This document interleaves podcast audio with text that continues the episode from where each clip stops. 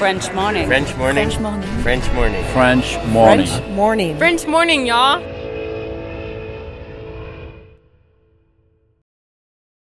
Cet épisode a reçu le soutien de la CFE. La CFE, vous connaissez?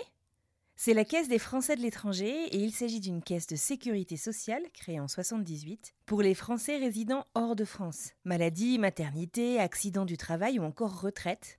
La CFE permet aux Français de l'étranger de continuer de bénéficier de la même protection sociale qu'en France, à l'étranger. Pour en profiter, il vous suffit d'adhérer à la CFE, peu importe votre situation, peu importe le pays dans lequel vous vivez ou dans lequel vous vous rendez, et bien entendu, peu importe la pathologie ou les circonstances, catastrophes naturelles, faits de guerre, etc. Grâce à la CFE, vous pouvez vous détendre. La Caisse des Français de l'étranger assure la continuité avec le système français de sécurité sociale lors de votre départ de France, mais aussi lors de votre retour d'expatriation, ou encore grâce à la prise en charge des frais de santé pendant vos prochaines vacances en France. Pour en savoir plus, direction cfe.fr.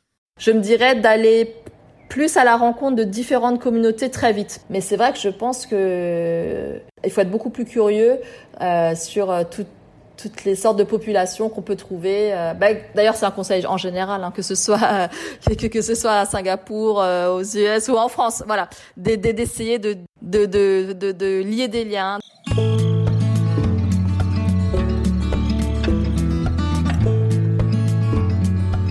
Bienvenue sur French Expat, le podcast. Le podcast des voyageurs expatriés francophones du bout du monde.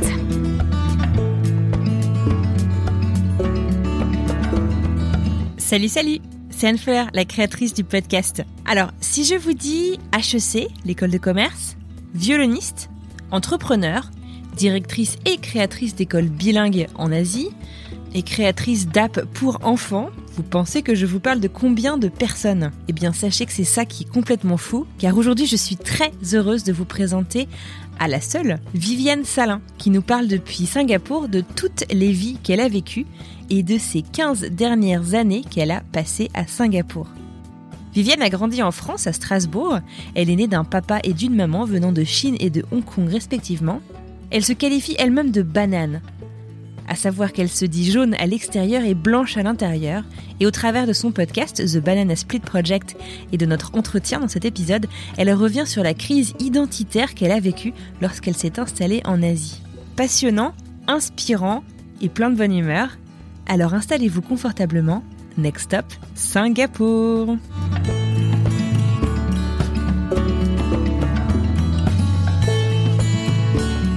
Bah écoute, euh, bienvenue sur French Expat, le podcast. Merci beaucoup d'accepter mon invitation. Donc tu es à Singapour depuis combien de temps? Je suis à Singapour depuis 15 ans. En fait, on est arrivé avec mon mari en 2006, euh, jeune couple sans enfants. On pensait rester simplement 2-3 ans et ensuite euh, partir à l'aventure ailleurs. Et finalement, on s'est laissé séduire par Singapour. On s'est installé, on a eu nos deux enfants ici et voilà, 15 ans plus tard, on y est toujours. Génial, d'accord.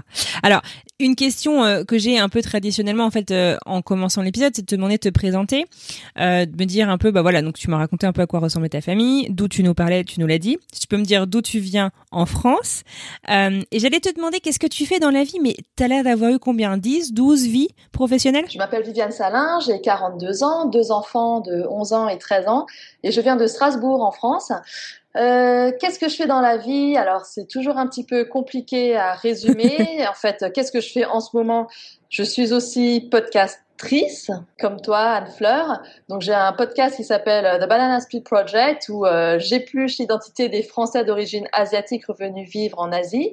Et je travaille sur euh, de l'écriture. En fait, j'ai développé un projet de série télé toujours sur Mhm. le sujet des identités et avec euh, un cast euh, de femmes uniquement. Et ce projet est en cours de développement. Il a été euh, sélectionné par un producteur ici à Singapour et on est en train de voir euh, à qui on peut vendre ça. Donc euh, voilà, il a pris euh, ce projet sous son aile et il est en train d'essayer de le vendre pour moi. Donc euh, voilà, j'espère que ça va donner quelque chose. Génial. Euh, j'ai eu plein de vies, plein de casquettes. Euh, dernièrement, j'ai été entrepreneur depuis 2012. J'ai monté des écoles avec mon mari. On a créé des écoles euh, maternelles bilingues dans la région, donc à Singapour, euh, Bangkok et Ho Chi Minh. Donc c'est le groupe euh, La Petite École. Euh, moi, je viens de revendre mes parts et je viens de sortir de cette aventure pour me concentrer sur mes projets personnels euh, dont je t'ai parlé. Et avant ça, j'ai aussi été euh, violoniste, freelance. J'ai donné des cours, joué dans des orchestres à Singapour. Je continue toujours de le faire d'ailleurs, de jouer quand c'est possible. Euh, donc là, depuis l'année dernière, ça n'a pas été possible à cause du Covid, mais là, ça va bientôt reprendre. Donc, euh, je joue avec l'opéra, euh, je joue dans des soirées, etc. Et à Paris, en fait, quand j'ai commencé ma vie professionnelle, j'étais d'abord un petit peu dans la distribution et production de films et documentaires, et ensuite j'ai été conceptrice rédactrice dans une agence événementielle à Paris. Voilà. Alors justement, ton podcast, c'est euh, exactement dans ce cadre-là en fait que j'ai eu connaissance de toi et de ton parcours que ça m'a intéressé de d'en savoir plus et que je t'ai contacté. Et je trouve ton, ton, ton podcast et ton projet euh, passionnant. Est-ce que tu pourrais nous décrire un petit peu, nous parler du Banana Split Project? Le podcast euh, Banana Split Project, c'est une idée qui m'est venue parce qu'elle répondait à un besoin que j'avais moi de me retrouver avec mon identité asiatique. En fait, quand je suis arrivée à Singapour depuis 15 ans, euh, c'est vrai que j'ai rencontré beaucoup de personnes qui m'ont demandé à chaque fois d'où je venais euh, et euh, les réponses que je donnais ne correspondaient jamais à leurs attentes. Et en fait, je me suis rendu compte que euh, je suis vraiment à part, je suis vraiment française et je suis vraiment asiatique aussi. Je suis les deux. Euh, ce qu'on pourrait appeler une banane. Donc, ce qu'on peut appeler une banane, c'est euh, de manière humoristique, bien sûr, euh, une personne asiatique, mais qui est complètement occidentalisée à l'intérieur parce que euh, elle a été élevée euh, dans un contexte occidental. Donc, par exemple, français, mais ça peut aussi être des Américains, des Canadiens, des Australiens. Bref, des personnes qui sont d'origine asiatique, dont les parents ou les grands-parents mhm. sont arrivés dans ces pays et qui, eux, sont nés et ont grandi maintenant dans, dans ces pays occidentaux. Donc, nous sommes des bananes avec cette euh, dissonance entre ce qu'on perçoit de nous à l'extérieur et ce qu'on ressent être euh, à l'intérieur.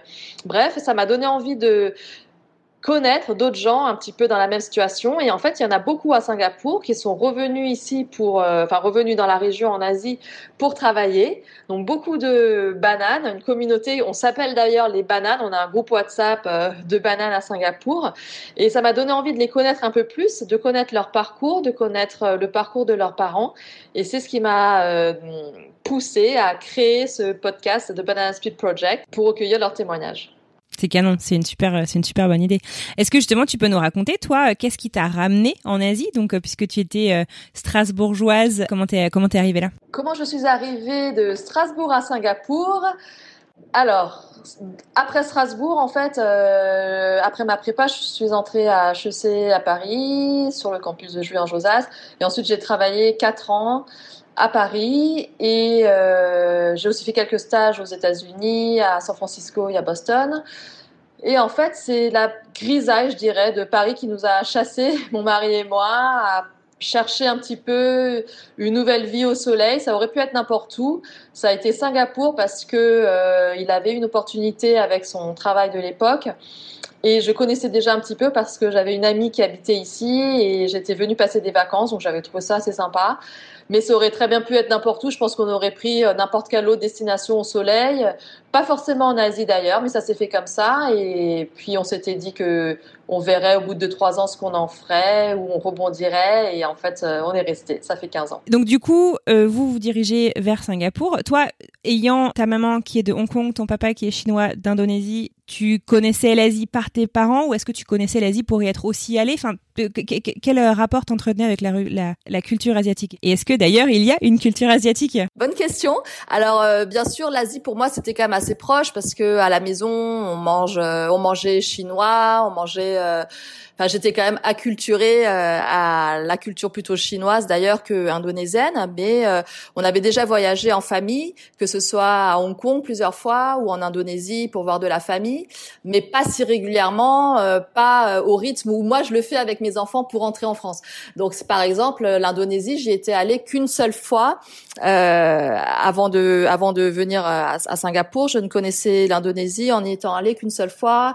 Je crois que j'avais 13-14 ans. Voilà. Euh, là, j'ai découvert euh, des cousins, des oncles. Euh, Voilà, c'était une première fois et on n'y est jamais retourné en famille. Et j'ai redécouvert ensuite, en tant que euh, qu'expatrié à Singapour, les voyages à Bali, euh, euh, les week-ends à droite à gauche en Indonésie.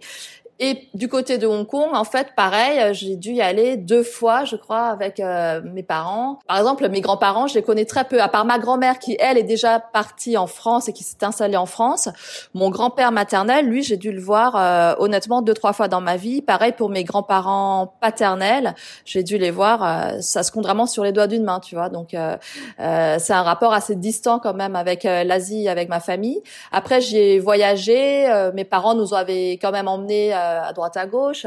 Euh, et euh, avec Vincent, donc mon mari, on avait exploré le Laos avant de venir à Singapour. C'est vrai que je crois l'année juste avant, on s'était fait un voyage comme ça euh, au Laos. Et j'étais aussi venue voir euh, une amie à Singapour, donc euh, je connaissais quelques pays comme ça. J'avais fait un voyage d'un mois en Chine quand même avec des copines, un bon voyage, sac à dos, train de nuit. si ça, c'est ça, c'était très très chouette. Mais voilà, j'étais déjà adulte. c'était un voyage fin d'études, quoi. On va dire, on est partis tous les trois, sac à dos, quoi. Donc du coup, ton mari, il a pas eu trop à te convaincre de partir à Singapour? On était tous les deux assez open pour partir presque que n'importe quelle destination, tant qu'il y a un peu de soleil, d'exotisme, des choses à découvrir. Voilà, le monde est grand. Sortir de la grisaille parisienne, quoi. Exactement. D'accord. Donc c'était pas forcément l'Asie en particulier, quoi. Pas forcément. Après, je pense que le fait d'avoir euh, quand même une culture et des origines asiatiques, euh, je me sentais pas du tout euh, partir à l'inconnu. Enfin, j'avais l'impression de quand même de pouvoir retrouver certains repères, mhm. voilà, de pas partir dans un dans un pays complètement inconnu. Ouais. D'accord. Ok. Comment est-ce que tu t'es préparé du coup à tout ça? Et euh, je sais pas, c'est peut-être une question bête, mais euh, tu sais, on se demande parfois comment annoncer à nos parents qu'on va aller euh, vivre à l'autre bout du monde. Comment t'annonces finalement à tes parents que le pays qu'ils ont choisi pour que tu naisses et euh, ta maman est originaire de Hong Kong. Elle a grandi à Hong Kong et elle a pris la décision d'aller vivre en France. C'est pareil pour ton papa, j'imagine. Comment est-ce que tu leur annonces que bah en fait euh, c'est bien sympa tout ça, mais toi tu vas quand même continuer, euh, tu vas quand même partir à l'autre bout du monde, vivre de là où ils sont partis. Mon français, mais c'est une catastrophe ce soir. Je suis fatiguée, excuse-moi. Ah ma pauvre, c'est important. Alors c'était pas la première fois que je partais à l'étranger parce que j'ai j'étais déjà partie deux fois en stage aux États-Unis.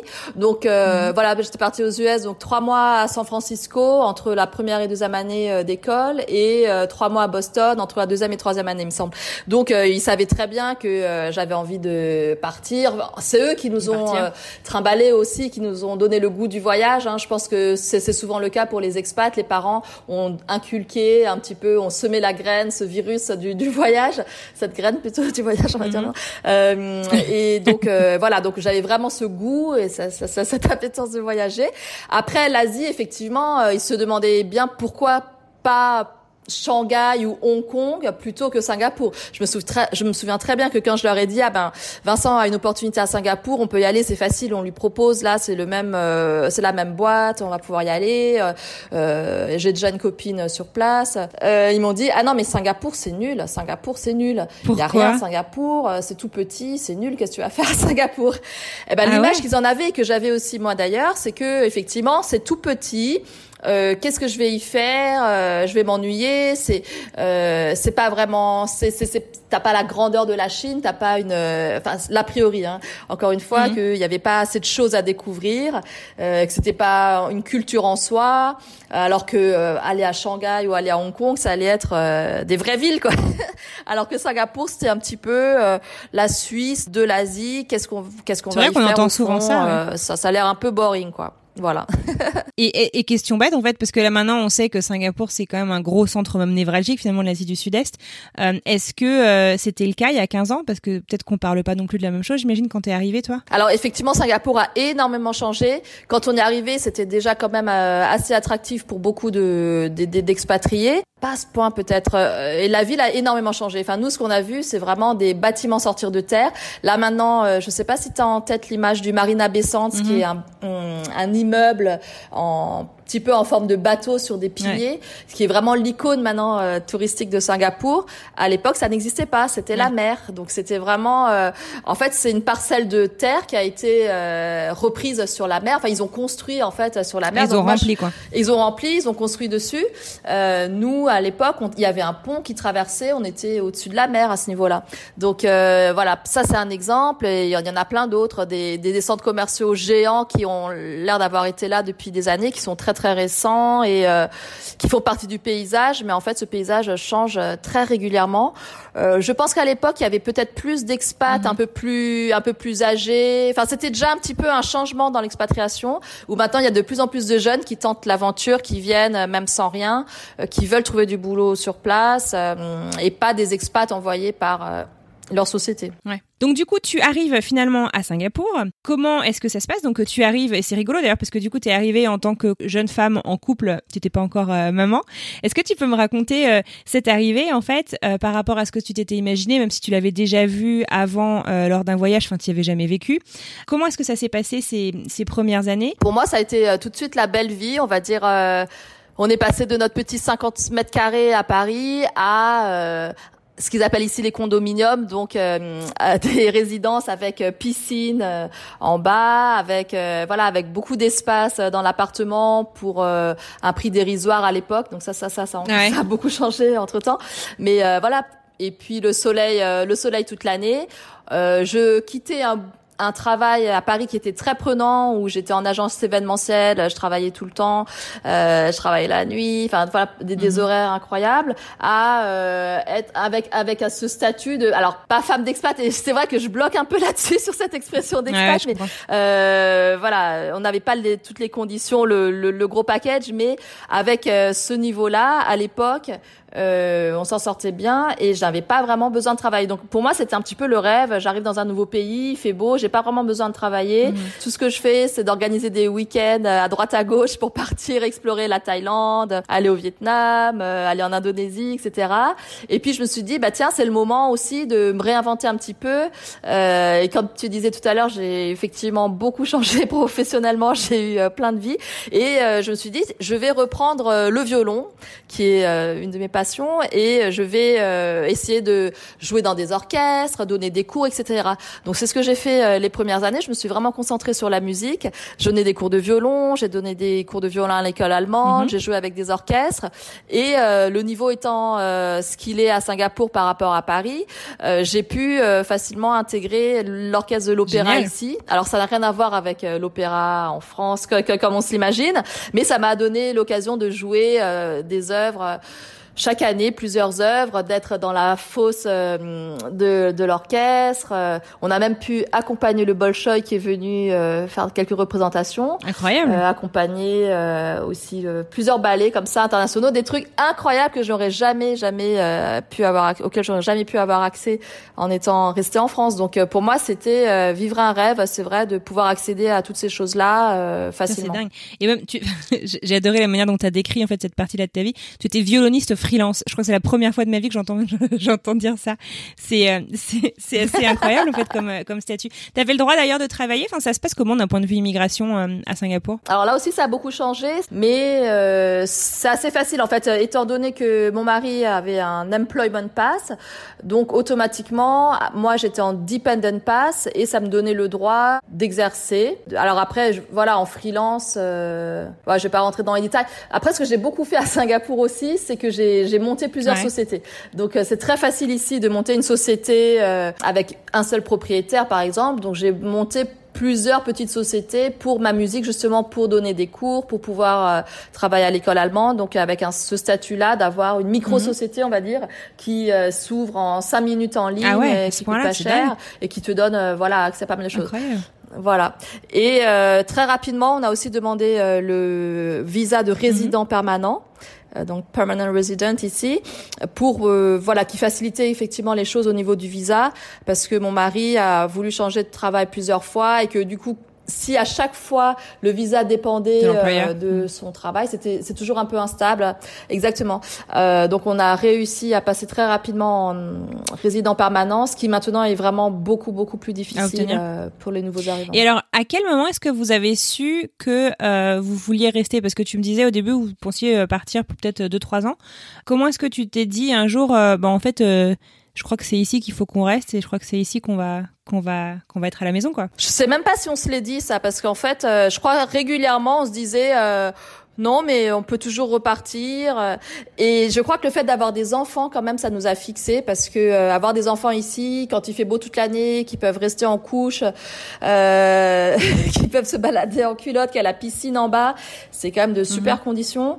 Et il y a ce système de maid euh, système de maid qui est en fait d'avoir euh, une bonne à la maison, qui est une pratique vraiment courante euh, ici. Hein. C'est tout un système, tout un écosystème. Ce sont des filles qui viennent des Philippines, d'Indonésie pour la plupart, et qu'on héberge chez soi et qui du coup font office de nounou, femmes de ménage, qui te font tout, quoi. En fait, qui te facilite, qui te facilite la vie de A à Z. Donc avoir des enfants en bas âge, on a, nous on avait deux enfants. Enfin, on a toujours deux enfants, mais je veux dire ils ont deux ans d'écart. Donc à un moment on avait deux enfants en bas âge à gérer. Et c'est vrai que le fait d'avoir cette personne à la maison, euh, bah, très vite, ça, oui, ça, ça, ça, change la vie et ça permet de faire beaucoup de choses à côté. Euh. Comme lancer des boîtes euh, tous les tous les quelques années, quoi. Exactement. Et du coup, c'est ça aussi qui nous a fixé, à part le fait d'avoir une qualité de vie exceptionnelle pour les enfants, c'est de créer des écoles. Parce que euh, le fait d'avoir ces enfants ici, de chercher l'école rêvée pour eux, qui soit à la fois française, anglaise, qui transmettre l'éducation française, mais qui puisse, qui puise aussi dans toute la pédagogie anglo-saxonne, dans toutes sortes d'autres pédagogies intéressantes comme Montessori par exemple. Euh, bah, ça n'existait pas vraiment mhm. ici à l'époque. Il n'y avait que le lycée français, grosse institution où euh, c'était très difficile d'entrer en classe bilingue euh, à l'époque. Euh, entre temps, ils ont agrandi le campus, c'est une autre problématique. Mais on s'est dit, bah, il manque une petite école maternelle, toute mignonne, bilingue pour nos enfants. Et voilà, hop, c'est parti. Euh, on s'est dit qu'on allait le faire et on a. Tu dis on, c'est avec ton mari ou On a créé ça en 2012. J'ai eu l'idée toute seule et puis bon bah j'ai pas pu faire ça toute seule. Hein. J'ai commencé quelques démarches toute seule et puis très vite il m'a rejoint dans l'aventure. Donc euh, il a quitté son travail en banque pour euh, pour ne faire que ça au bout de six mois. Euh, donc en 2012, euh, voilà. Donc en 2012, on s'est retrouvé à ouvrir cette école avec notre fils qui avait 4 ans, qui a inauguré l'école. Il était dans les 17 premiers élèves euh, de la mhm. petite école. Donc elle s'appelle la petite école. Donc moi j'ai travaillé longtemps dans cette école. J'ai ouvert aussi d'autres écoles à Bangkok, à Ho Chi Minh avec euh, mon mari. Sur le même principe. Sur le même principe, voilà, école française bilingue qui suit le programme euh, français, mhm. donc homologué euh, par la EFE, etc. mais bilingue, donc avec, bah, tu vois, 50-50 mhm. français-anglais. Et c'est vrai que ben, moi j'ai adoré développer dans, dans plusieurs pays, donc sur Singapour, sur le Vietnam et sur la Thaïlande. Et et puis ça m'a quand même épuisé, on va dire, euh, cette aventure. J'ai eu envie de me poser, de prendre un peu de recul. Et donc il y a deux ans, j'ai commencé à commencer euh, d'autres aventures euh, professionnelles. Donc comme j'ai aussi besoin de renouveau professionnellement, et j'ai lancé une application pour enfants qui s'appelle Dragon Wiz, qui leur permet de jouer à faire du calcul mental avec des dragons. Donc c'est toujours disponible sur les stores. Et puis le podcast. voilà, donc le podcast fin 2019. Voilà, et moi maintenant euh, définitivement j'ai quitté euh, l'école parce que euh, on a un groupe qui est venu, il y a eu un rapprochement stratégique avec le groupe Odyssée et moi je sors définitivement donc je vais pouvoir me consacrer à tout ça, mes podcasts, mon écriture. Génial. Voilà. Très bien. Alors du coup, j'imagine que créer cette école ça a joué un grand rôle dans le fait de pouvoir partager justement la culture française tout en vivant en Asie. Est-ce qu'il y a d'autres d'autres choses? Enfin, Est-ce que c'est un, challenge particulier justement d'essayer de transmettre Est-ce que c'est d'ailleurs important pour toi Peut-être que ça l'est pas. Euh, de transmettre euh, ces racines françaises à tes enfants tout en vivant bah, loin de la métropole comment est-ce que ça s'est passé? Comment est-ce qu'ils ont grandi tes enfants là-dessus? Ah oui, pour nous c'était vraiment primordial. Pour nous, euh, c'était vraiment primordial de leur transmettre la culture française. Enfin, on est tous les deux français. Moi, je me sens principalement française et c'est vrai que mhm. en étant à Singapour, on a voulu que nos enfants parlent euh, français, puissent euh, avoir une certaine culture française. Mhm. Et à la maison, on ne parle que français. Alors maintenant, c'est un petit peu délicat parce que notre fille, en fait, à partir du de l'élémentaire, est partie sur une école. Enfin, on l'a mise en école anglaise britannique internationale à Singapour, tandis que notre fils est au lycée français. Mais c'est vrai que ça nous intéressait de voir aussi deux systèmes. Et comme les deux sont nés ici, euh, notre fille a toujours eu plus d'intérêt ou plus de facilité avec la langue anglaise et avec euh, les enseignantes anglaises et le système anglo-saxon. Donc c'est vrai que pour nous ça nous intéressait aussi de voir euh, les deux systèmes mhm. de l'intérieur et là notre fille s'épanouit dans le système international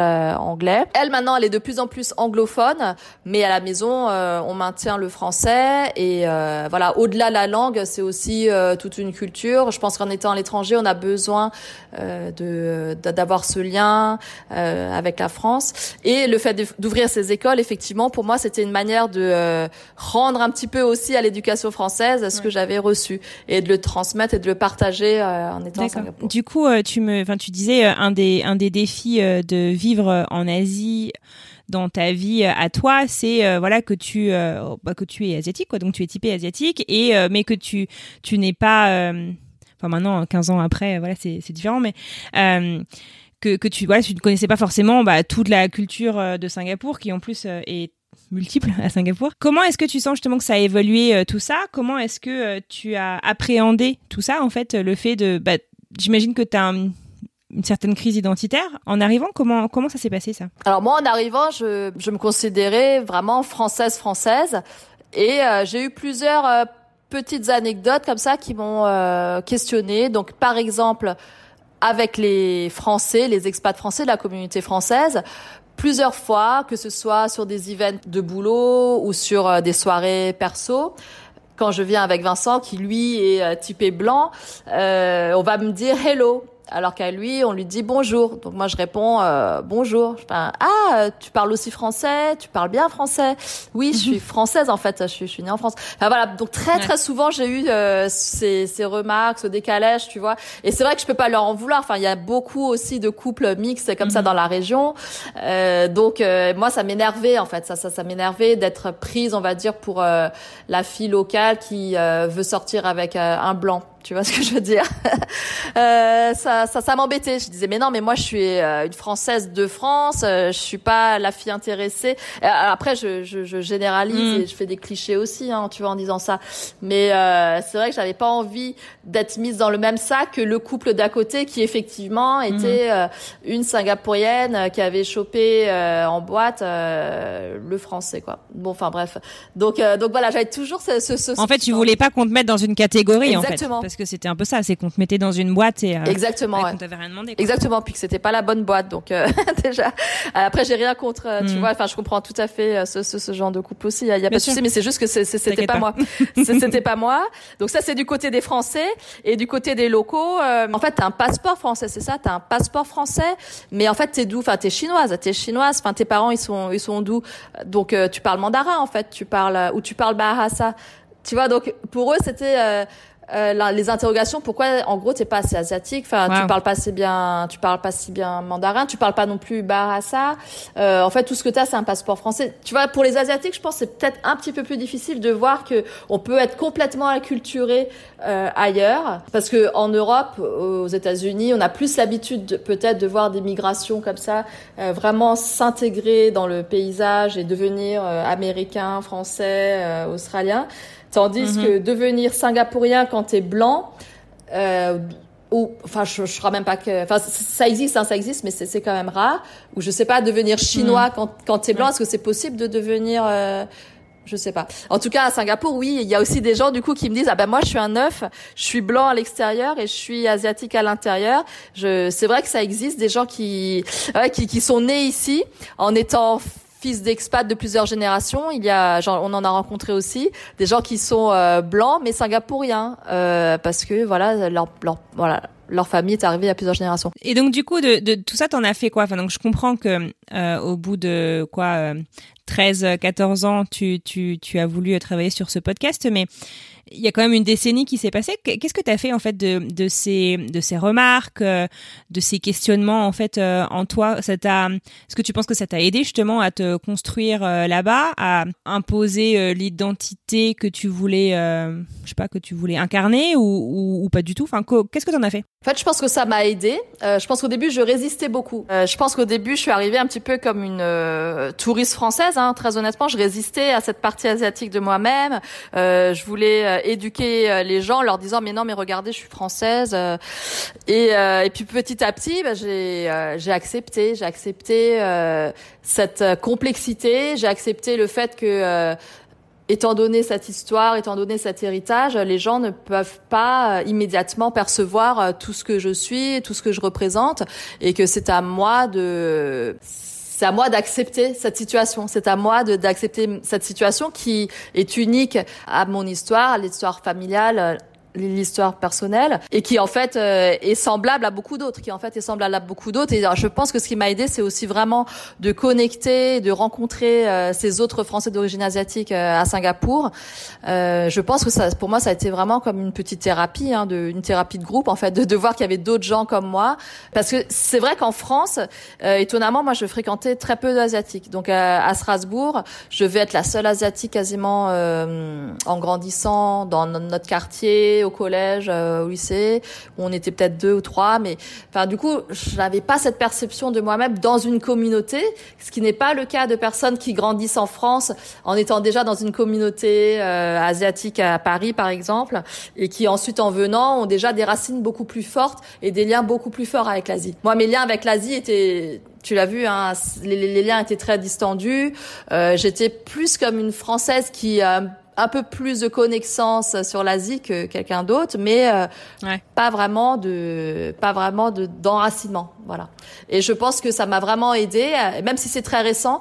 Euh, la prise de conscience est très récente. C'est vrai que ça m'a mis du temps de, de cheminer parce qu'en plus, de par ce travail entrepreneurial de développement d'école française, je me suis encore plus ancrée, si tu veux, euh, dans cette identité française, cette culture française, cette langue française que je transmets et euh, que j'ai fait ça de manière personnelle et professionnelle de promouvoir cette identité française. Donc tu vois, j'ai vraiment euh, été complètement dans, dans, dans cette perspective-là.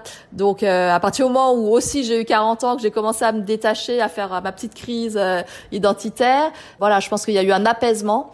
Euh, un apaisement et euh, je, je, je, me suis retrouvée et acceptée euh, telle que je suis dans toute ma richesse, ma diversité, ma complexité et mes paradoxes. Ouais. Génial. Et alors, donc c'est à ce moment-là que ton podcast a un peu surgi. fin 2019, d'ailleurs, c'est à peu près au même moment qu'on a lancé French Expat, donc c'est rigolo. Est-ce que t'écoutais toi beaucoup de podcasts à l'époque Et est-ce que justement t'écoutais peut-être plus des podcasts j'allais dire euh, asiatique ou français Enfin, tu vois, justement, dans cette euh, recherche de culture, je me demande un petit peu où t'en étais. Alors moi, j'ai découvert le podcast un peu par hasard. Je j'étais pas vraiment une grande consommatrice de, de podcasts. Euh, je suis plus euh, vidéo en fait. Honnêtement, c'est vrai que en tant que ouais, je, je, regarde beaucoup de séries, de films, etc. Mais c'est vrai que j'avais pas ce réflexe ou cette culture du podcast. Bah alors, dans le cadre du développement de mon application mobile là pour les maths, c'est vrai que j'ai commencé à regarder comment en parler. Et en fait, c'est une coach marketing qui m'a dit, écoute, tu devrais essayer le podcast. Euh, pourquoi pas? Euh, C'est bien d'avoir des plateformes. Euh, c'est bien de partager. là, en l'occurrence, c'était au, sujet des mathématiques. Elle m'a dit, bah, pourquoi pas utilise cet outil? C'est très à la mode. c'est très facile à faire. Et tu peux parler des maths et de ton application, etc. Et je me suis dit, mais en fait, non, je j'ai pas envie de parler de maths. Qu'est-ce que je vais raconter sur les maths pour les enfants, même si c'est ce que j'ai créé, mais en fait, j'ai je, je me sentais pas légitime ou je sais pas vraiment ce que j'avais envie de raconter mmh. euh, sur un podcast. Et euh, le fait de découvrir cet outil, mais du point de vue marketing, je me suis dit bah tiens, je vais utiliser ça, mais à titre personnel en fait. J'ai envie de raconter euh, mes histoires et puis d'aller à la rencontre des gens. Donc c'est un peu euh, comme ça que je suis rentrée dans l'univers du podcast et c'est là que j'ai commencé à en écouter plein, mais plutôt par rapport à des voyages, à l'Asie, donc sur les routes de l'Asie, en éclaireur. Bah d'ailleurs je connais Manuel que voilà, je connais Manuel que tu as rencontré aussi. On s'est rencontré à Singapour quand quand quand, quand elle était ici, donc on s'est croisés. Du podcast il y a quelques semaines. Oui, voilà, donc euh, j'ai écouté rapidement. Qu'est-ce que j'ai écouté aussi? Oui, change ma vie. Enfin voilà, c'est des choses un petit peu inspirationnelles. Des classiques. Kif Taras aussi. voilà, des, des gros classiques. Donc je suis pas encore, je suis pas encore allée explorer, je suis pas encore allée explorer les, toute la richesse et la diversité. En même temps, il y en a tellement des podcasts. Je sais. Ouais, voilà. Donc il y a tellement de euh, podcasts différents que c'est difficile de tous les connaître. Super. Donc au final, enfin, c'est quand même assez impressionnant. En 15 ans, euh, tu t'es réinventé plusieurs fois. Enfin, je veux dire, t'as aussi passé euh, un gros cheminement, beaucoup de questions. T'es devenu maman, t'es devenu entrepreneur à plusieurs reprises. Est-ce que t'as une idée d'à quoi ressemblerait ta vie justement si t'étais pas parti du coup? Bah ça, ça n'aurait absolument rien à voir. Ça n'aurait absolument rien à voir avec tout ce que tout, tout ce que j'ai vécu du fait d'être à l'étranger, du fait d'être dans mhm. un pays en plus qui pousse à l'entrepreneuriat ou en tout cas où l'entrepreneuriat est vraiment facilité par toutes les conditions euh, administratives.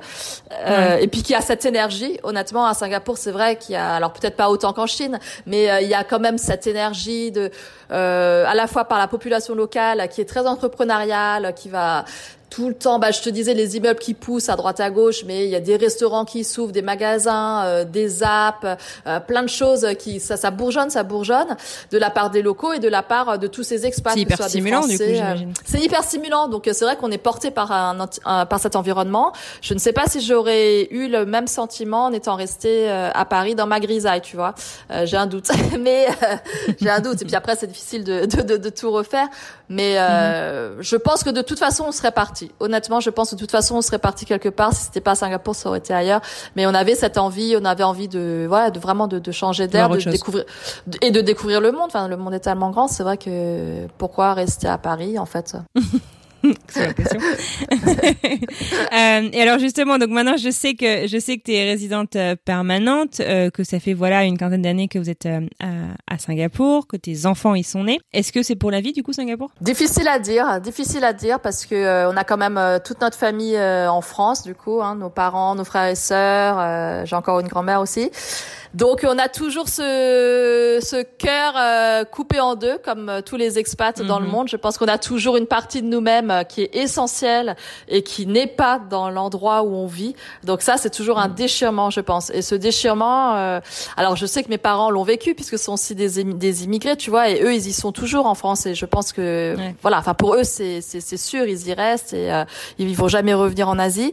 Nous, on a de la chance d'avoir le choix. Je crois qu'on a vraiment la chance d'avoir le choix euh, d'une part parce que on a la chance d'être entrepreneur ou voilà d'avoir cette liberté, cette flexibilité, puis euh, d'avoir aussi les moyens de choisir un pays à la limite, euh, parce que ouais tout le monde, tout, tout, enfin voilà, c'est, c'est, je pense pas que ce soit donné à tout le monde de se dire euh, bon bah maintenant euh, je prends mes valises euh, et puis je tente l'aventure ailleurs, je sais pas. Ben je pense qu'on le fera. Je, je pense que soit on essaiera un autre pays, mais c'est vrai que maintenant on a beaucoup plus de questions étant parents avec des enfants. Il faut aussi que la scolarité, on veut pas les bousculer, il faut que la scolarité soit quand même stable. Mais bon, après les enfants ça date et il y a toujours cet appel du retour près de la famille. Donc que ce soit en France ou en Europe ou quelque part qui ne soit pas à 12 heures d'avion. Et là, c'est vrai que du fait de la pandémie, euh, on a ressenti d'autant plus cette distance et cette absence et cette incapacité en fait à rentrer. On, on ressent ces restrictions de manière vraiment violente en fait. Je pense que c'est quand même le cas de beaucoup de Français de l'étranger, notamment en ce moment avec euh, ce mobile impérieux qu'il faut justifier pour pouvoir euh, rentrer en France. Et donc c'est vrai que tout ça, ça nous interroge. Mais par exemple à Singapour ici, on a besoin de en revenant de n'importe quel pays quasiment, faire une quatorzaine dans un hôtel. Donc là, si même ah, dans un hôtel carrément, ah ouais. dans un hôtel, voilà. Donc si même on arrivait à aller en France, au retour, il faudrait qu'on s'isole pendant 15 jours dans un hôtel. Donc c'est quand même, euh, ça rend les choses quand même très très compliquées. C'est vrai qu'on se pose la question, est-ce que maintenant le monde a tellement basculé et on est dans un autre rapport au voyage, dans un autre rapport à, à l'espace-temps, tu vois, qui fait qu'on va devoir euh, se rapprocher? Je sais pas, il faut, faut qu'on voit comment ça évolue. C'est vrai que ouais, c'est un, un vrai truc, hein, la, la, distance avec la famille de manière générale quand on est expat, mais qui était quand même particulièrement mise à rude épreuve au cours des 18 derniers mois. Euh, enfin 18 derniers mois, la dernière année plutôt. Mais euh, ouais, c'est c'est compliqué. Non, ça paraît long. je, oui. je, je, vis la même chose et je sais que moi, ce que je me dis, c'est si je trouvais un endroit, parce que je suis pas forcément prête pareil à rentrer en France, mais un endroit en Europe en fait où je peux rentrer en voiture voir mes parents. C'est tout con. Voilà. je veux plus être dépendante des avions. Je veux plus dépendre des avions. ouais, je comprends, je comprends. Tu retrouves un peu ta liberté en fait, tu vois, là-dessus. Oui, t'es quand même euh, dans un pays un petit peu différent et tu explores une nouvelle culture, mais euh, tu as la possibilité, la liberté de rentrer, alors que là, on est complètement contraint. Et c'est vrai qu'on n'a pas l'habitude, on n'a pas, on n'a pas du tout vécu avec de telles contraintes. Si euh, s'il y avait un conseil que tu pouvais donner à la Viviane d'il y a 15 ans, un conseil que tu aurais aimé peut-être qu'on te donne maintenant avec le recul, un truc qui aurait peut-être pu t'aider, je sais pas, à, à ce que ton arrivée se passe de manière plus simple ou autre chose. Enfin, je sais pas. À quoi est-ce que tu penses Ah, c'est marrant, je me suis jamais posé cette question.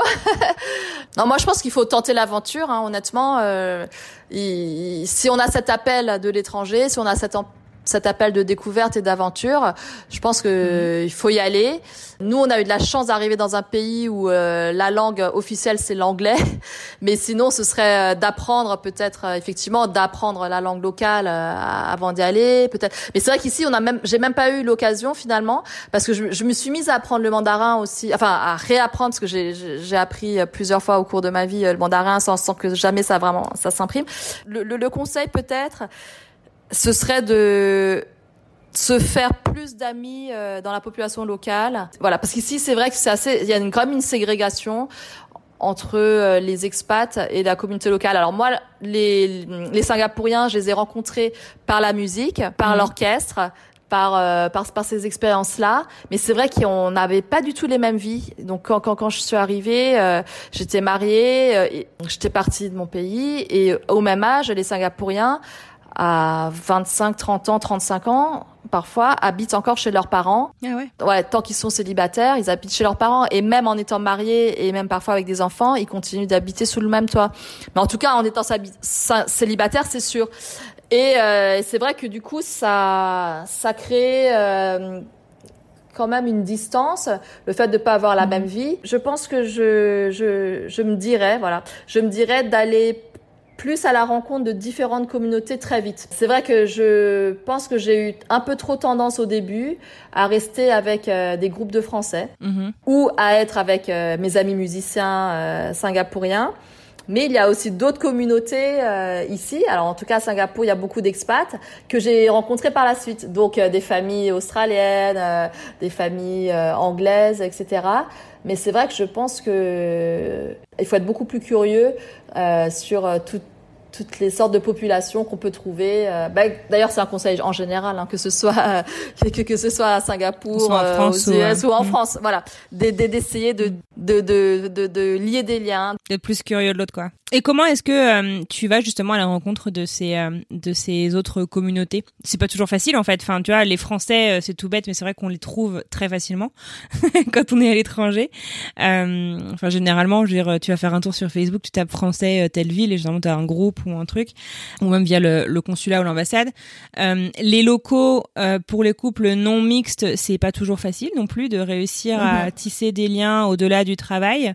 Euh, je sais pas si est-ce que tu as des tips? Enfin, t'es quand même parti depuis un sacré moment. Est-ce que tu as des deux trois deux trois astuces que tu peux partager? Bah, je pense qu'il faut rester ouvert et qu'effectivement euh, les rencontres peuvent se faire n'importe où. Hein. Ça peut être sur le sur le palier, euh, sur euh, dans l'ascenseur. Et c'est vrai que euh, on vit beaucoup en résidence à Singapour et c'est là mhm. aussi que beaucoup de rencontres se font.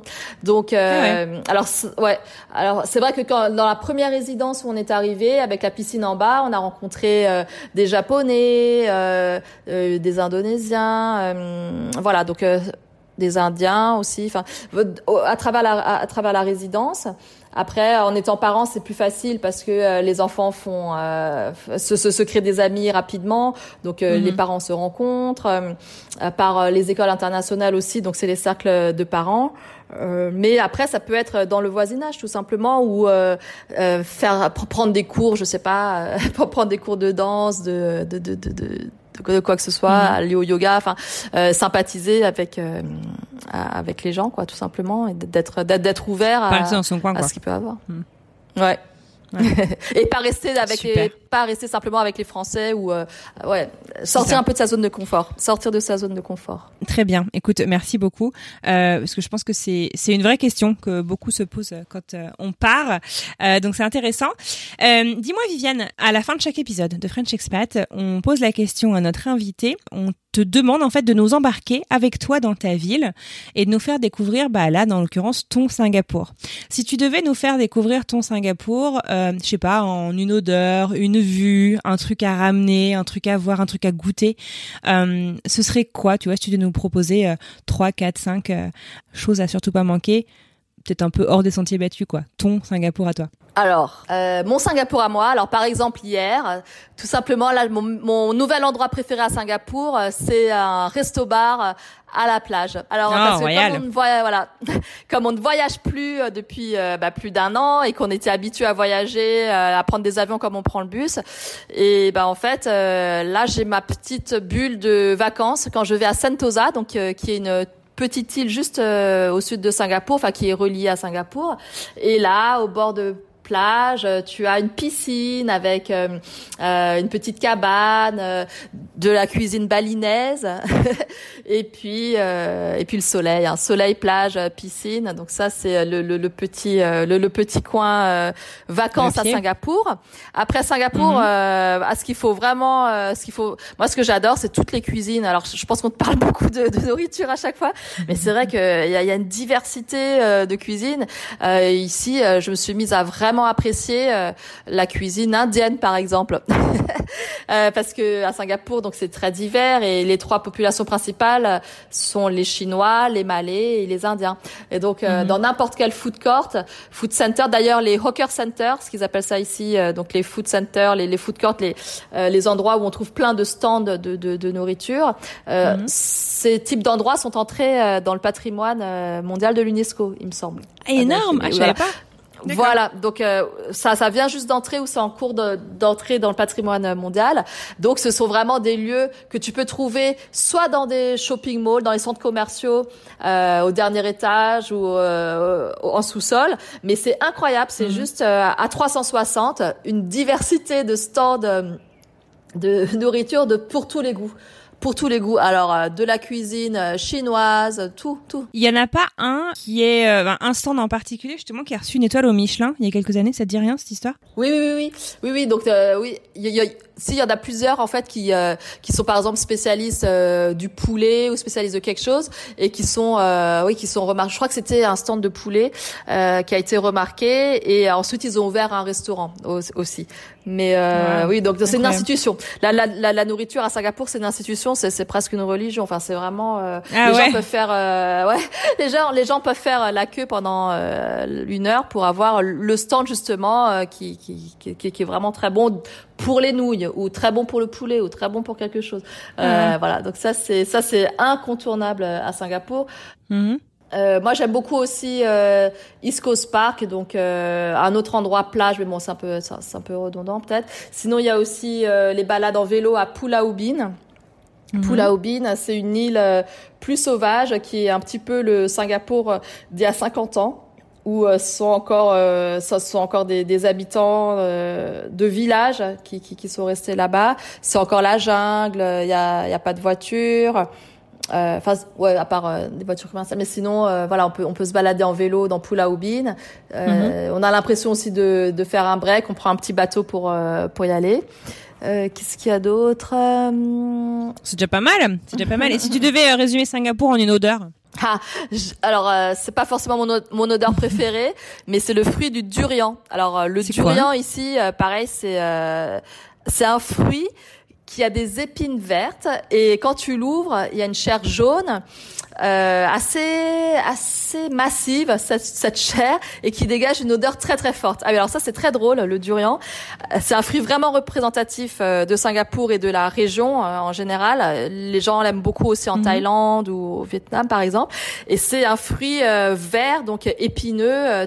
Euh, très gros, presque comme entre un melon et une pastèque si tu veux.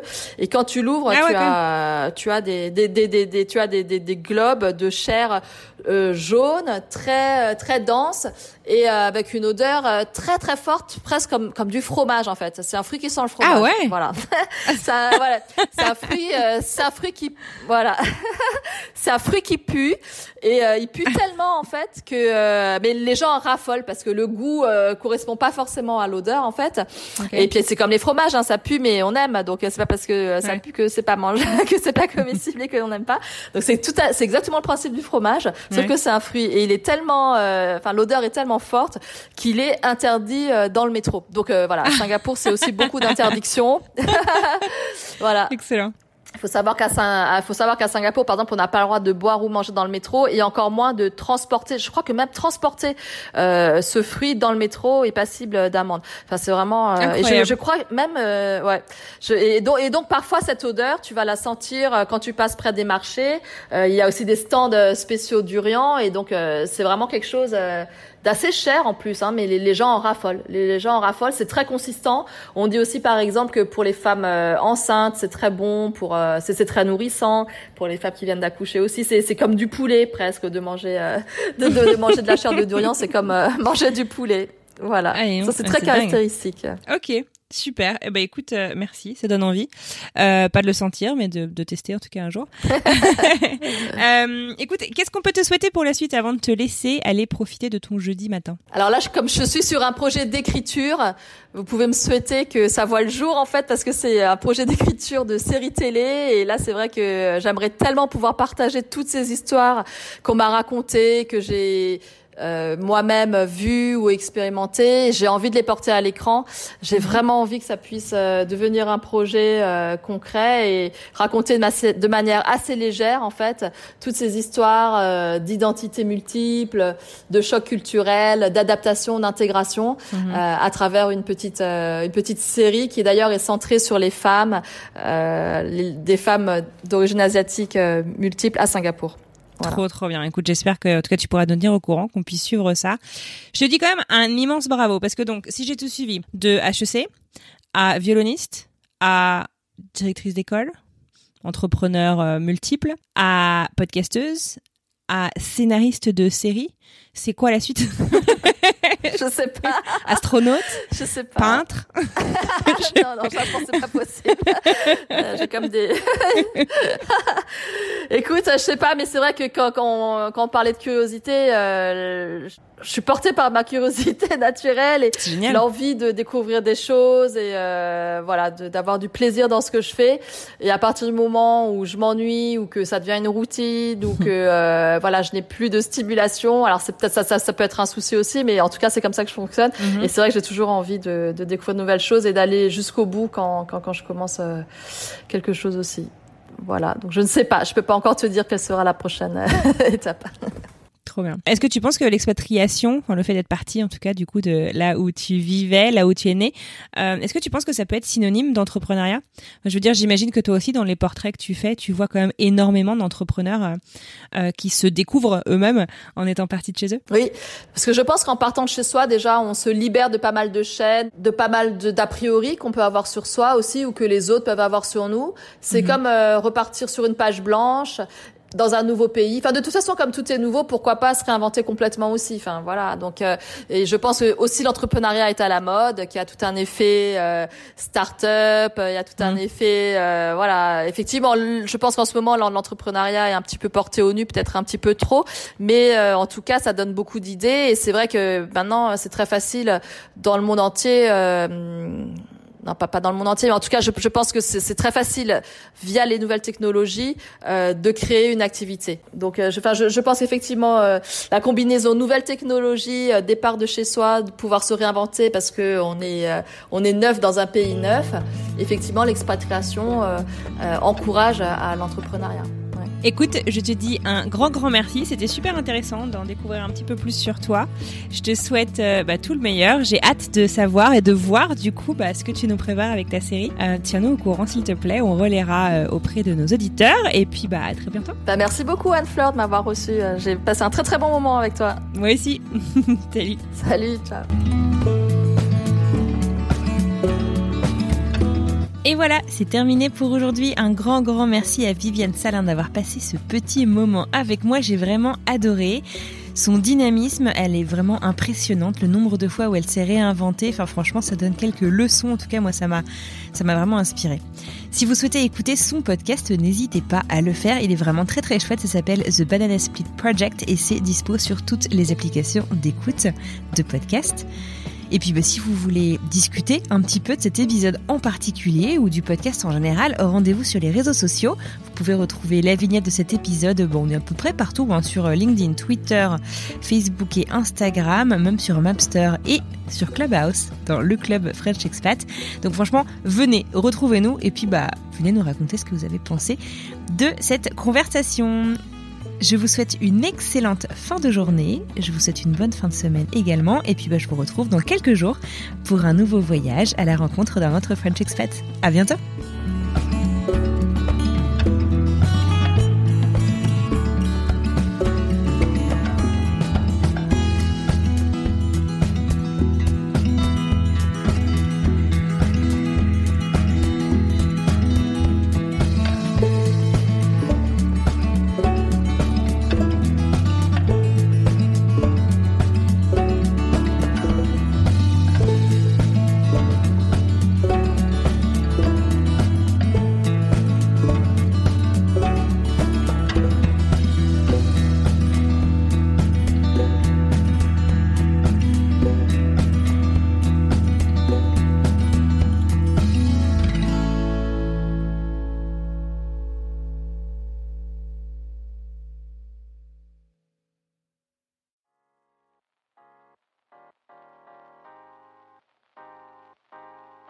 D'écouter un podcast réalisé par moi-même, Anne-Fleur Andrely, mixé et habillé par Alice Krief et produit par French Morning. French Expat n'est pas le seul podcast de French Morning. Pour retrouver tous les podcasts du groupe, rendez-vous sur frenchmorning.com slash podcast. À bientôt!